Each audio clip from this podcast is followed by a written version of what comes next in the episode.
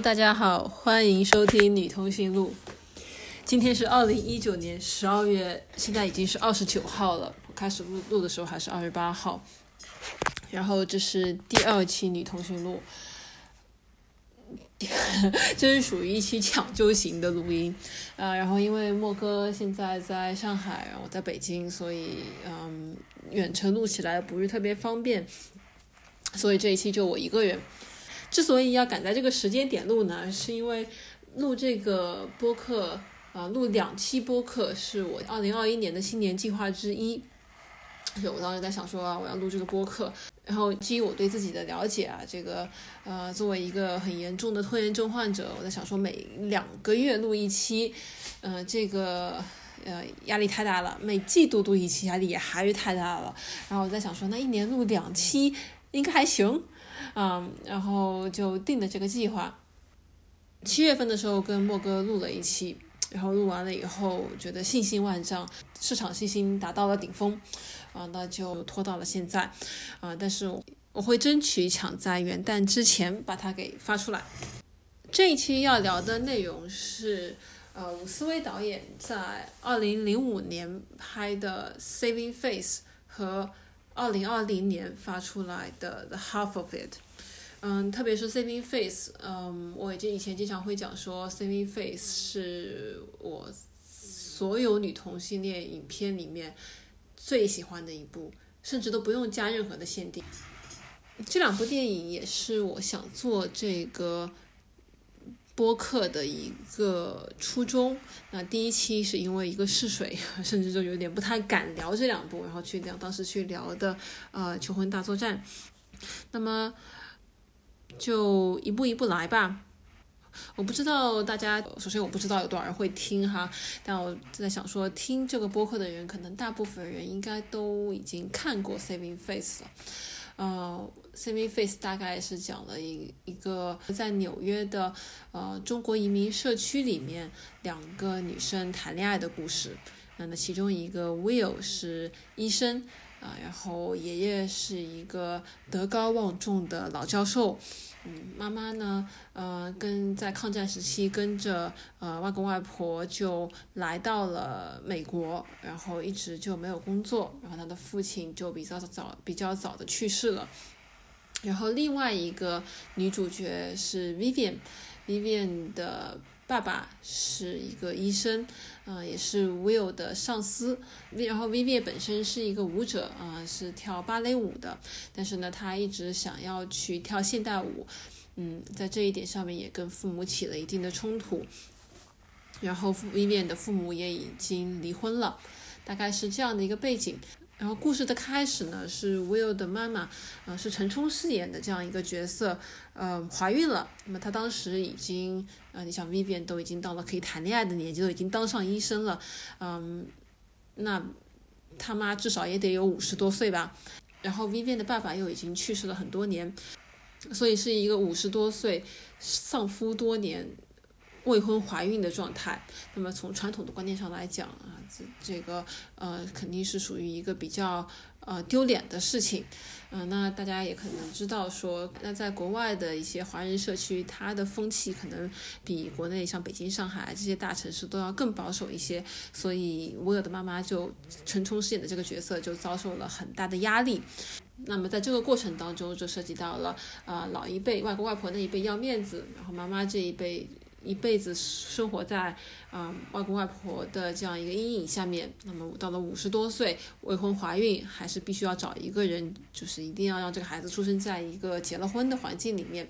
那么另外一边是 Will 和 Vivian 作为两个女同性恋，在这样一个风气保守的、呃、华人社会里面，嗯、呃，他要走他他们要他们所要面对的一些压力，然后怎么去处理这样的一个感情关系。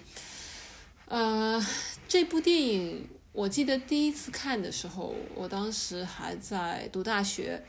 嗯、呃，然后是在宿舍里看的四人间，看完以后很感动，嗯，很感动是因为很感动是因为当时真的不常看到说结尾这么甜蜜的，又是中国人的啊、呃女同性恋电影。呃，我今天在录这个播客之前，有重新去听伍思薇导演去年的一个访谈，他说。这部电影拍的很早，是二零零五年拍的。他说，二零零五年刚出来的时候，呃，虽然这部电影的风评很好啊，这个大家对它的评价都很高，但是很多人都会觉得说它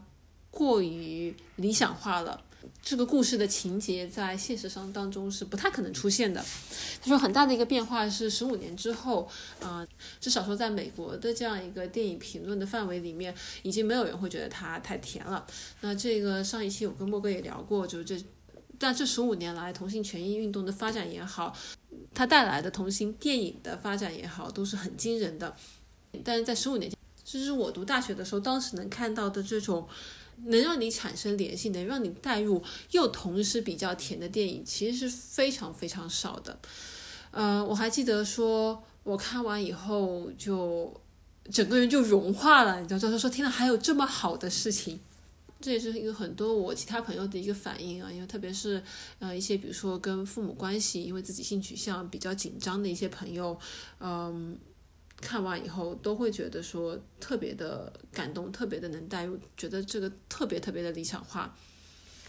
啊，当然这部电影除了作为一个女同性恋电影以外，它作为一部卡斯大部分是亚裔的电影，其实在当时是很先锋的。呃，我不知道大家还记不记得一七还是一八年吧，有一部电影叫呃《Rich Crazy Rich Asian》还是《Rich Crazy Asian》，嗯。当然是一部很，我觉得故事情节比较一般的，呃，一部商业片吧。但当时引起了很大的轰动，是因为它的全部卡司都是亚裔，啊、但其实，呃，在十五年前，就这一部电影里面，其实百分之九十五以上的演员都是亚裔，而且都是中国人。伍思薇导演在访谈里面就提到说，他其实在选人的时候特别特别的挑，就韩裔都不行，其他亚裔也不行，必须是中国人。其中还有两个是讲上海话的。嗯，包括说《Crazy Rich Asian》里面，我记得 Aquafina 啊，现在现在嗯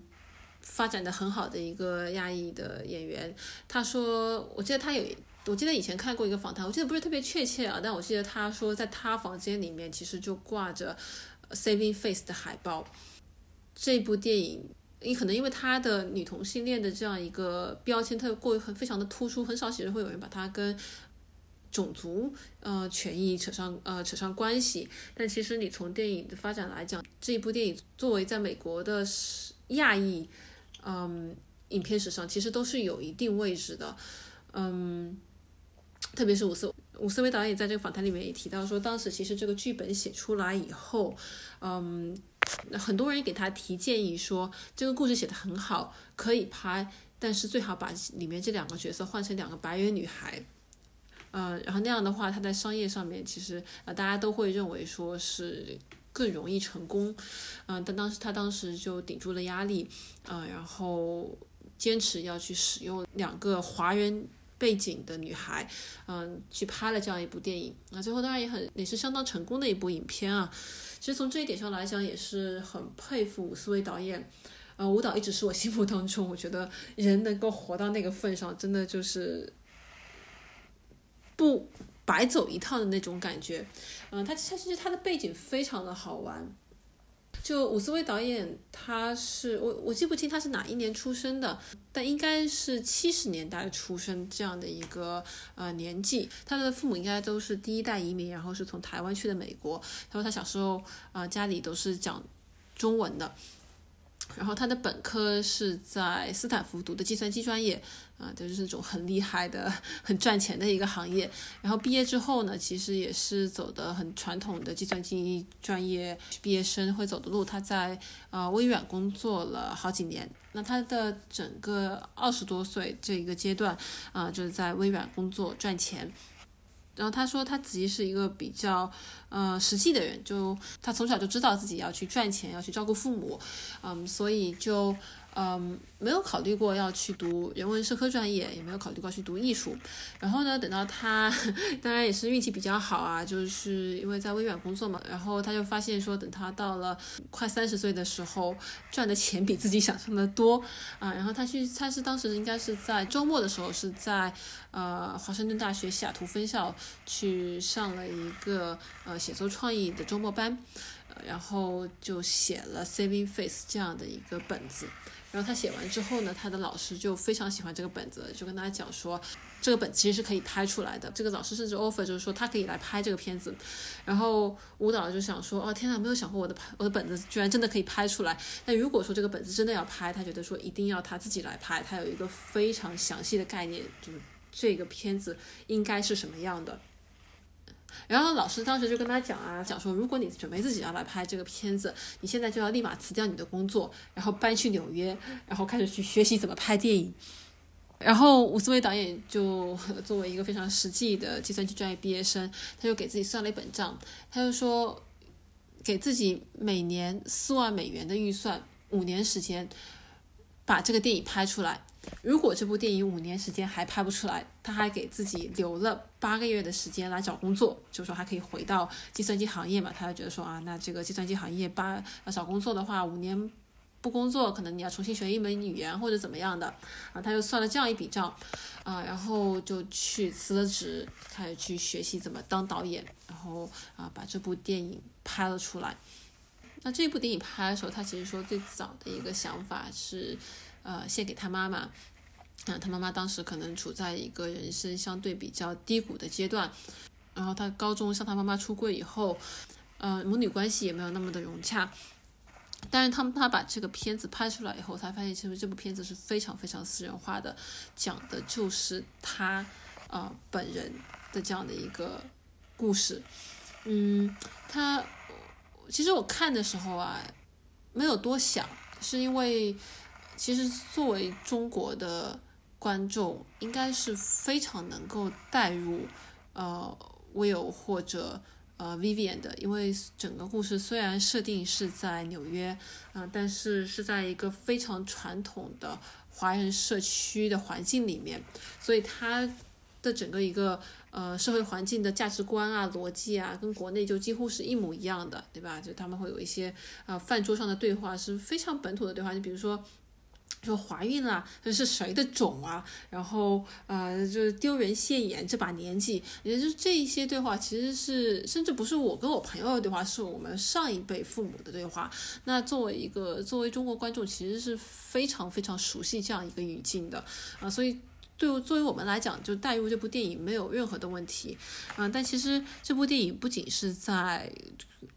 不仅是在国内啊，也不仅是在美国的。华裔的这样一个圈子里面，啊，其实是在一个主流的影评的框架下面，它都是很受欢迎的样一部电影，而且大家给大家给他的一个评价都是说它很真实，它很能让人代入。对我自己，因为没想到，是因为我本身作为这样的一个背景，我就觉得说我代入是天然的。但是其实当我看到其他人，就其他背景很不一样的人，嗯。包括我之前推荐给我一些国外的朋友，他们去看了以后，也都觉得说，呃，非常喜欢，就觉得很贴心、很窝心的这样一个感觉，啊，其实你其实是很很不容易的一件事情。然后听访谈的时候，舞蹈就说他的一个逻辑其实很像小时候我们那什么世界文化遗产会讲的，说越是民族的就越是世界的啊，是这样一个概念。他会觉得说越私密。越贴近个人、基于个人经历的这样一个感受，越能够引发其他人的共鸣。他说他在创作的时候一直是有这样的一个理念。就舞蹈本身，他说他拍电影就有两点，他是很坚持的，就是第一个是要 authentic，我不知道怎么翻译，就一定要是很真实的，一定要是嗯很真诚的去做这样的一个片子。第二个呢，它要是一个 timeless 的一个概念，就是说这部片子，呃，他不希望它有很强的。时代背景这一点的话，就 timeless 就是不追热点，或者说时代背景很弱这一点，其实，在 Saving Face 和 The Half of It 里面都很明显。Saving Face，你看十五年前他拍的，哪怕到今天来看，你都不觉得它是一部特别老的片子。那 Half of It 也是一样，舞蹈说他在拍的时候其实很。大一部分动力，或者说他其实是受了一点当时 Trump 当选的刺激来拍了这部电影，但是他在里面特别刻意的去把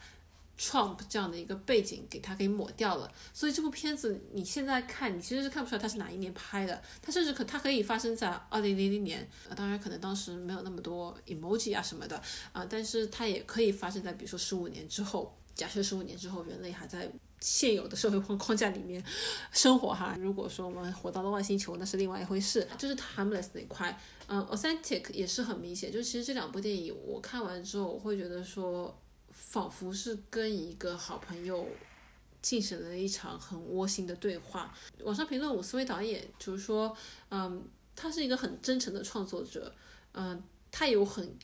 强的能力去写好一个故事，但是他不是那种可以，比如说给你每周写一集《摩登家庭》的那种编剧，啊，当然他在拍完《Saving Face》之后，他嗯，其实他当时说拍完《Saving Face》呢很受欢迎啊，评价非常好，那所有人都在问他说，那你接下来干嘛？然后他就发现说他其实没有这样的一个。计划说接下来要干嘛，嗯，那他当然后来也就是继续去做了一些创作，然后试图去啊卖一些自己写的剧本，但直到 Half of It 是他又一个用心在写并且去导出来的作品，啊，这个两个当中其实是有前后十五年时间，呃，他在创作上面其实并没有特别呃令人印象深刻的作品。但我觉得他这个这个其实是跟他的创作的一个状态是有关系的。他自己就说他不是那种会觉得说，嗯，这个世界欠他一部电影，他一定要把这部电影做出来，一定要去做电影的那一种导演。啊，他觉得说这个世界上其实好电影已经很多了，对吧？不缺我一部。但他想做的一定是他只有他本人能做的。嗯，所以可能这也是为什么说看完，嗯，这两部电影会觉得。就非常的个人化，《Saving Face》里面 Will 的经历和《The Half of》里面呃 Ellie 的经历都不是一个特别大众的经历，它是女性、移民、少数族裔还有性少数者的这样一个合体群体，它其实是在社会上面处于一个非常非常边缘的状态。嗯，这样的一个人物，他必定其实是会经历很多的个人冲突啊。他成长过程当中，其实大概率会感受到一个很孤独的状态，个人家庭背景和社会病背景脱节的这样的一个迷茫的状态，或者说是甚至是很痛苦的这样一个状态。然后他在谈恋爱的时候，又会遇到说传统的中国的这个这样一个价值观和美国是二零零五年，其实也还是。挺保守的一个状态，同性婚姻是要到一六年才通过啊，那是甚至两年前零三年的时候，呃，德克萨斯州的刑法才刚刚把。男性同性性行为给免罪化，呃，所以其实一零五年还是一个很薄，就是很很前的一个时间。那在这个时候，你作为一个少数群体，你要去谈恋爱，其实你除了要面对这个社会看你是一个就是一个亚洲女的，还要面对就是你本身跟你的父母的成长背景是完全不一样的，甚至语言都有点不太通。那在这部电影里面，Will 和 Vivian 都是讲英文的，妈妈和爷爷奶奶这一辈都是讲。中文的，然后其实这里面当然也可以看出来一些移民，嗯，美国华人社会的一些现状，像混得比较好的，像 Vivian 他爸，对吧？就是当上了医生，这属于一个社会阶层比较高的一个职业。那他的英文很明显带有中国的口音，但是英文讲得比较好，啊，能用英文英文对话，他的工作语言都是英文。Vivian 他妈也是讲英文的。那陈冲演的跟 Will 的对话，那陈冲他因为他演的他的一个角色是说一直活在他爸妈的阴影之下啊，就一辈子生活在 China Town 这样的一个角色，那他是全程讲中文的，就英文几乎就没听到，所以其实这里边的一个形象的刻画其实也是很生动的。嗯，OK，忘记了，我刚 呃刚好像把这个故事没有讲完啊。Saving Face，嗯，就在这样一个背景下面，嗯，Will 和 Vivian 一开始因为 Will 出柜不是很顺利，然后也因为 Vivian 爸爸的一个阻拦，那么他们就分手了。然后后来特别特别甜的是，他们俩又和好，其实是基于 Will 妈妈和 Vivian 妈妈设的一个相亲局。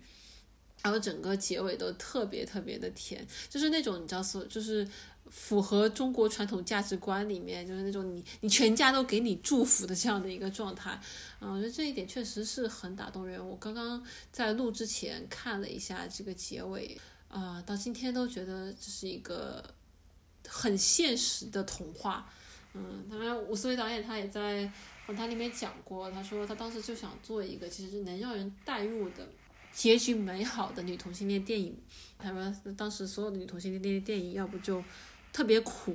就是那种所谓的现实现实片，然后要不就是那种很甜，但是一看就假到就是让你就觉得完全无法代入，就是别人的故事那一种。他就想拍一个能让你有代入感，但又觉得非常甜的这样的一个故事。张艺拍出来之后，很多人就说啊，这个东西好像有点过于理想化了。嗯，那也有很多人问他说，这个这个。这样的故事到底有没有可能真的发生？那我觉得他的回答其实还挺动人的。他说他也不知道这样的一个情节在现实当中是不是真的有可能发生的。他也不是上帝，但他觉得说，就人活着应该要抱有这样的一个信念，或者说有这样的一个权利去相信，这样美好的故事是可能发生的。就哪怕他现实生活当中其实并不会发生，你也应当要有，就至少说我有权利去想象说，哦，这样美好的世界是存在的。我当时其实听完他这段访谈挺感动的，就这里面反复其实反复在讲的一个概念就是人要有希望，所以这也是为什么我觉得这一期节目或者说这一部电影还挺适合放在年终来讲的，嗯，就因为 年底了嘛，大家这一年。其实还挺难的，这两年都挺难的，很多人生计划被打乱啊，或者说是很多，嗯，以为会发生的事情都没有发生。但是不管怎么说，有希望总是好的，对吧？其实我也觉得说这一个东西，就是希望和勇气，是我看完这两部电影之后。能感受到的东西，这也是这两部电影我觉得非常相似的地方。那跳开来可以讲讲的《Half of It，嗯，The Half of It 整个的设定跟 Saving Face 其实差别非常的大。Saving Face 设定在纽约，The Half of It 设定在华盛顿州的一个呃主要是白人的小镇上面。用舞蹈的话来讲，就是。一六年的时候投票给 Trump，呃，那样的一个小镇上面，然后背景都是移民，但是 Saving Face 里面，呃，他们两个主角的家庭都是生活在一个华人的一个移民社区里面。那在 The Half of It 里面，就整个小镇就只有他们一家是牙医，所以这两个环境的设置其实差别还是挺大的。然后主人公的背景其实差别也挺大的。嗯，Half of 呃，Saving Face 里面，Will 和 Vivian 其实已经是属于事业上面都各自小有成就的这样一个状态。Will 已经是一个很年轻的外科医生，他 Vivian 已经是，那已经是在这个 City Ballet 里面做首席舞者这样的一个状态。嗯，那在 The Half of It 里面，它其实是一个高中校园青春故事。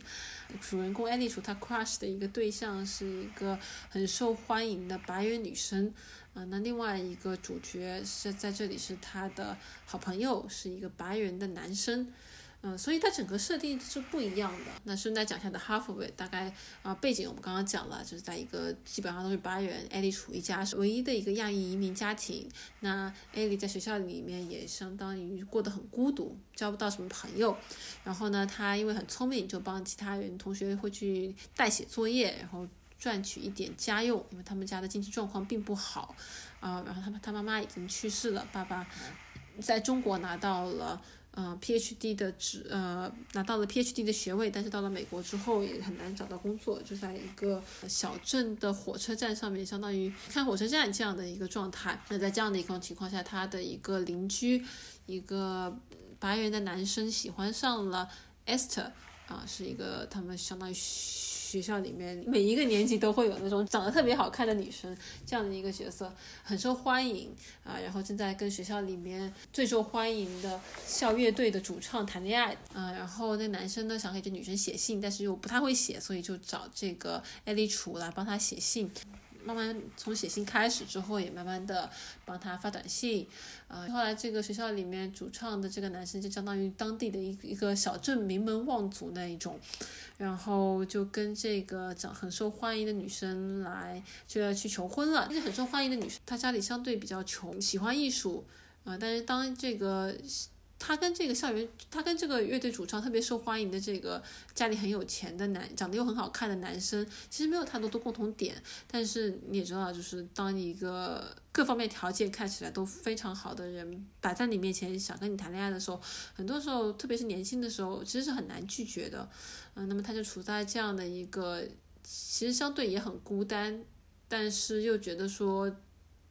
好像没有任何理由去拒绝这样一个看起来很美好的生活的这样一个状态里面，所以其实这两部电影你看比较起来，真的挺像的。Vivian 在 Saving Face 里面也是在是芭蕾舞团当首席舞者，自己想去跳现代舞，但是父母又不同意，因为芭蕾好像是所有舞蹈里面唯一正经的一种舞蹈。嗯，他说接到了巴黎。舞团的一个工作机会，让他继续去跳去跳巴黎，但他又想去跳 modern，那他在这个里面有纠结，那其实就是一个所有人看起来都很好，会给父母长面子啊的这样的一个选择和追寻自己内心，但是可能但是并没有那么光鲜，也没有那么安全的这样一个选择。那在 The Half of It 里面，Esther 其实也是这样的一个状态，摆在摆在他面前的是跟。当地非常有钱、长得又帅又特别受欢迎的这样一个男生结婚的这样的一个机会，啊，如果他选的话，就能过上衣食无忧的生活，也非常也也能够让小镇上面其他的人都非常羡慕他。那么遵从内心的话，那就去申请艺术院校，去继续读书，那未来就充满了不确定性。嗯，但是对他来讲，其实。他喜欢就能让他感觉到激情的一件事情。那这两个人的状态其实是很像的，甚至包括《Saving Face》里面那个妈妈的状态也是这样的一个状态。那妈妈摆在他面前的其实是他可以选择一个家世清白又愿意接受他肚子里孩子的这样一个男人。就如果一旦能够选择到他的话，他所承受的流言蜚语、来自父母的压力、让爸爸妈妈伤心的这样一种愧疚感都会消失。但那个男的不是他喜欢的男的。我刚开始看的时候，我觉得我最早开始看《Saving Face》的时候，其实并不觉得，因为当时其实还挺小的。但其实到现在回过头来再去再去看，这样的选择真的还挺常见的。然后在另外一方面，Will 和 Ellie 其实是有很多相像的地方，都很聪明，成绩都非常好。当然，一个学医，一个去学人文，嗯，一个是学人文学科，都有一点点 nerdy。对吧？都不是特别的擅长跟人打交道，但是同样的，在两部片子里面都是这样的一个人物，去鼓励了另一个不知道该遵从自己内心，还是选择更加光鲜体面的生活的人，让他们在最后的时刻去做出了追寻自己热情的这样的一个选择。这一点其实是。非常令人感动的，特别是在亲密关系里面，就不仅仅是谈恋爱啊，包括父母跟孩子的关系里面，甚至任何关系里面，能够真正站在对方的角度，鼓励对方去做出一个勇敢的选择，而不是一个对你来讲更体面的选择，其实是非常非常难的。当然，今天看完两部电影，我有时候也在想说，也许文艺作品的价值就在这里吧。你在生活当中，作为 Esther 的不一定能够遇到 Ellie，作为 Vivian 或者 Will 他妈妈，不一定能够遇到 Will，或者不一定能够遇到一个真的能够去鼓励你、给给你力量，能够让你去做自己喜欢，或者说能够让你去追寻自己的热情的这样一个人。但是看完这些电影也好，书籍也好。我觉得这是跟创作者的一个对话，就你可以从他当中去汲取力量，自己给自己打气，去说我相信我可以做的不仅如此，我可能可以做得更好，那我要去冒那样的风险，去拥抱这样的希望。嗯，这样讲可能特别的，就好像在写高中作文，但反正到了年底了嘛，而且说白了，我也没有看过很多的电影。其实你让我从这个电影的技巧啊，嗯，各方面的去分析，特别是像什么光影啊、呃镜头啊，我我真的都不懂。有时候也会在想说，这样一些文艺作品的价值。因为特别是看到伍思维导演这半辈子的人生轨迹以后，我还挺感慨的。嗯，他说，因为他像二十多岁的时候就是在做计算机软件，啊，在斯坦福计算机系毕业，然后去微软工作。快三十岁的时候开始进行创作，然后整个三十多岁大部分时间是在做这样的一部影片。啊，然后之后也去进行了其他的一些创作，甚至也卖出了一部剧本等等。然后快四十岁的时候，他妈妈生病了，那他决定说搬回去照顾他妈。嗯，一开始的时候只是一个短期的这样的一个安排，但后来发现说越待越久，那索性就住了下来。然后他又发现了，呃，即兴即兴表演啊，improv 这样的一个形式。那他的一个四十岁的前。前半段，对吧？就是在做 improv，也教他觉得他相比于自己作为一个 improv 的演员，他其实是一个更好的即兴演出的老师。那么到了四十岁的后半段，又重新出来做了呃 The Half of It 这样的一部电影。其实这个，就他的这样这样一个轨迹本身，其实还是挺鼓舞人的。就你看完他的这样一个。背景大概也能够理解，说为什么他笔下的人物都是这样，大部分时间都是在遵从着这个社会里面的规则，但是在关键的要做选择的时候，都去选择了冒险，但是又有希望的那样一个方向。嗯，我有时候也在想说，这个文艺作品的价值啊，你说它。做了这两部电影，或者说我们看的所有的电影和书和听的歌、看的话剧，价值在哪里？我记得我以前看过一部电影，我忘了它名字，但是它是讲一个编辑的故事。他说，就这个编辑他在电影里面就跟另外一个小说创作者他说，他说你的这个职业其实是很有价值的，而且其实是一个历史很悠久的职业。他说在远古的时候。那大家打猎，对吧？然后晚上就在山洞里睡觉，外面又冷，又有动物的嚎叫，那其实大家都很害怕。那这个时候就会有一个人开始就着火堆给大家讲故事。那大家大家听完这些故事，就能够从这些故事当中，或者感觉到力量，或者感受到安慰。那就可以借着这些力量或者安慰，来度过山洞里漫长的夜晚。他说：“这样的一个这样的一些人，到现在，他们就是文学艺术创作者，就是这些写小说的人、拍电影的人。他们其实在做的事情就是讲故事。那看到这些故事的人，就从他们的故事当中去获取到力量。”然后自己能够过下去，我有时候觉得说这个这样讲其实是有道理的，也让我想到说以前看过龙应台跟他儿子的一个书信集，叫《亲爱的安德烈》，那部那本书大概是讲说龙应台他当时回台湾做文化部长，然后他的大儿子安德烈在德国读高中，然后啊为了保持这个母子关系。不过分的淡化，他们就开始写信。我记得有一段，我记得印象还挺深的。安德烈去问龙应台，问一些很宏大的问题，我忘了具体是什么问题了。就可能就是一些你没有办法一言一言半语说清楚的，比如说类似于人感到孤独该怎么办，对吧？或者说是这个民主到底是不是好的啊？这这这这这样的问题。然后嗯，我记得龙应台他在回答的时候，他就说，他说，就你的这一些问题，嗯、我没有办法很好的去回答你，我唯一可以告诉你的是，你的感受、你的困惑，不是你一个人的。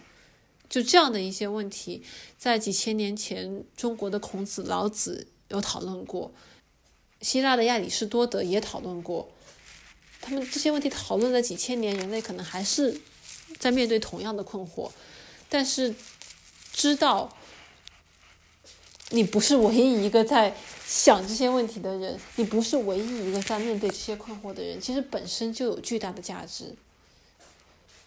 就当时我记得我读到就这一段的时候是。是真的有感受到安慰，也也感受到说所谓的文艺创作它的价值到底在哪里。反过来说，伍思薇导演他在访谈里面也说，他说特别是 Saving Face，他在做的时候可能是一个非常私人的这样的一个初衷去做。但是我在之前也讲了，他作为一个亚裔电影，他作为一个女同性恋电影，在当时哪怕放到今天都是非常先锋的。他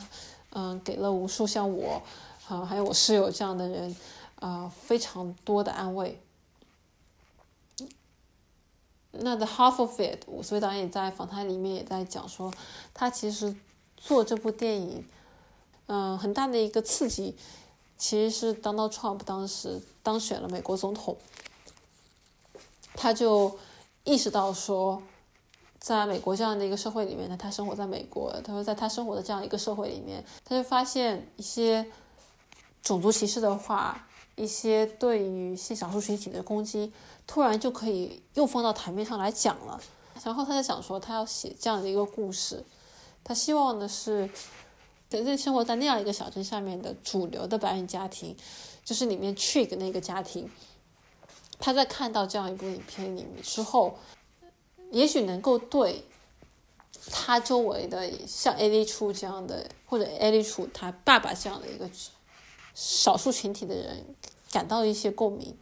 他觉得说这个是有社会价值在里面的，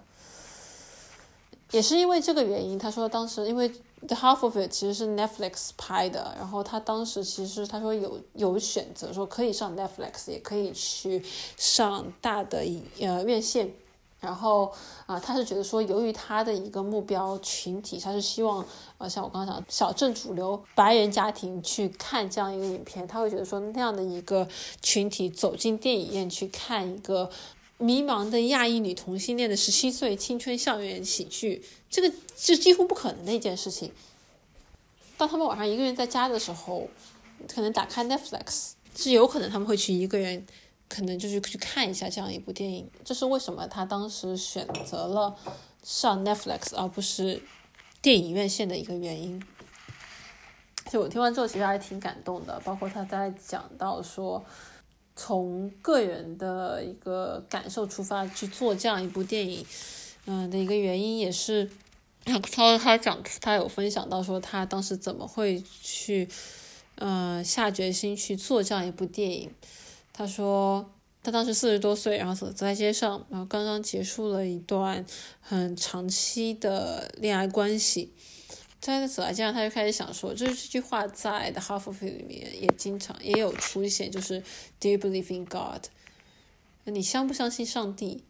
然后他说，他其实不知道上帝存不存在，但是他会 prefer 一个相信。上帝的自己，或者说是相信人生有更大的超越自己的目的的这样的一个自己，他就在想说，如果上帝真的存在，这个呃宇宙真的有目的，或者说人活着真的有目的，他说这个宇宙不可能决定说我活在这个世界上就是要做一个好的女儿，然后做一个好的女朋友，他说这些当然很重要，但他不相信说，假设宇宙。或者上帝真的存在的话，他给我的人生目标就是让我做一个好女儿、好女友。就在那个时候，他就觉得说自己还是要将自己跟一些超过自己，或者说是更崇高的东西连接起来，你才能找到人生的那个支点。那再加上当时 Donald Trump 当选了，就促成了他做出了这样一部电影。其实这些东西也可以从电影本身的内容上面来看到。那当然，《Saving Face》它其实是一部很传统的轻喜剧。我所以导演也就故意把它做成了一部很正的轻喜剧。我个人感官上面来讲，当然也由于代入啊，也由于就是当然想看你同性恋谈恋爱嘛，啊，就会对 Saving Face 感觉更亲切一点。当然也是因为看了那么多年，嗯，但是其实也能够看到说《Half of》里面，它虽然故事更加简单，它是一部青春校园剧。就非常典型的青春校园剧，讲一个十七岁的试图探索自己的年轻人的故事，但是它里面试图涉及到的话题其实是会比《Saving Face》里面更多的。就《Saving Face》，我觉得其实是一个更 sophisticated 的一个作品，就是因为它里面的人物设定。啊，他想他展现出来的一个华人社会的一个风貌啊，包括他的一个情节的安排，我其实觉得都是比《Half of It》稍微更加高级一点点。但是我有从《Half of It》里面看到，我所谓导演在讲一个比仅仅是一部爱情轻喜剧更多的一些东西。他有谈到是上帝跟宗教，包括呃，这里面 Esther 他爸爸是一个牧师，Ellie 和 Esther 在他们很关键的一场互动当中，也在聊说不相信上帝是一个什么样的感觉。包括 Ellie 跟 Esther，嗯，在发短信调情的时候，虽然两个都是高中生，但是调情调的都是那种可以接受豆瓣网友检阅的那种情，嗯。就大家就在用萨特啊，用谁谁谁啊这样的一些话来讲话，所以其实我觉得看《The Half of It》是一个，虽然它的故事本身并没有《Saving Face》那么的丰富，但其实反而是能够更贴近作者的一个观影体验。这样讲有一点奇怪，是因为其实在做《Saving Face》的时候，我觉得伍思维导演也应该是更贴近 Will。或者 Vivian 本身的那样一个年纪，但是做 Half of It 的时候，舞蹈本身就已经快五十了吧，就五十上五十上下这样一个年纪，然后他拍的是一个十七岁的一个一个状态，但也许是因为人年纪往上，就会越发的向往十七岁的状态，我反而会觉得说，看完之后，我会觉得 Esther 的那个。状态是这两部影片里面，就他最后骑着自行车往前走的那样一种年轻人特有的充满希望。时间还长，我不着急。就今天天气真好，就是那种很复杂，但是又充满希望、很很单纯的这样的一个状态，是我觉得在所有两部影片当中里面最让我感动的一个镜头。就这样，其实相对来讲。Saving Face 里面 Will 的心理活动，他的这个人本身展现出来状态其实是稍微欠缺一点的。他 Saving Face 是一个靠故事支撑起来的这样一个电影，但 The Half of It 是靠人支撑起来的，这样人的情绪、人的情感、个人的成长支撑起来的一部影片。从这一点来讲，其实呃 The Half of It。是真挺不容易的，就是其实能看，而且能够看到舞蹈，他在对吧？将近五十岁的年纪，他其实还是在讲说要有勇气，要勇敢，要不怕毁掉那一幅很好的画，去追寻一个更棒的、更符合自己激情的这样一个状态，挺受鼓舞的。所以是我觉得，在新的一年即将到来，在年底这样一个时间，二零二二年即将到来的这样一个时候，去去讲一下吧。我觉得这一部这节目剪出来应该可听性不是很强。那如果你听到这边的话，我觉得还挺挺奇怪的，但是也非常谢谢你。希望我们的二零二二都能够像《Semi Face》和《The Half of》里面一样，充满了勇气，也充满希望。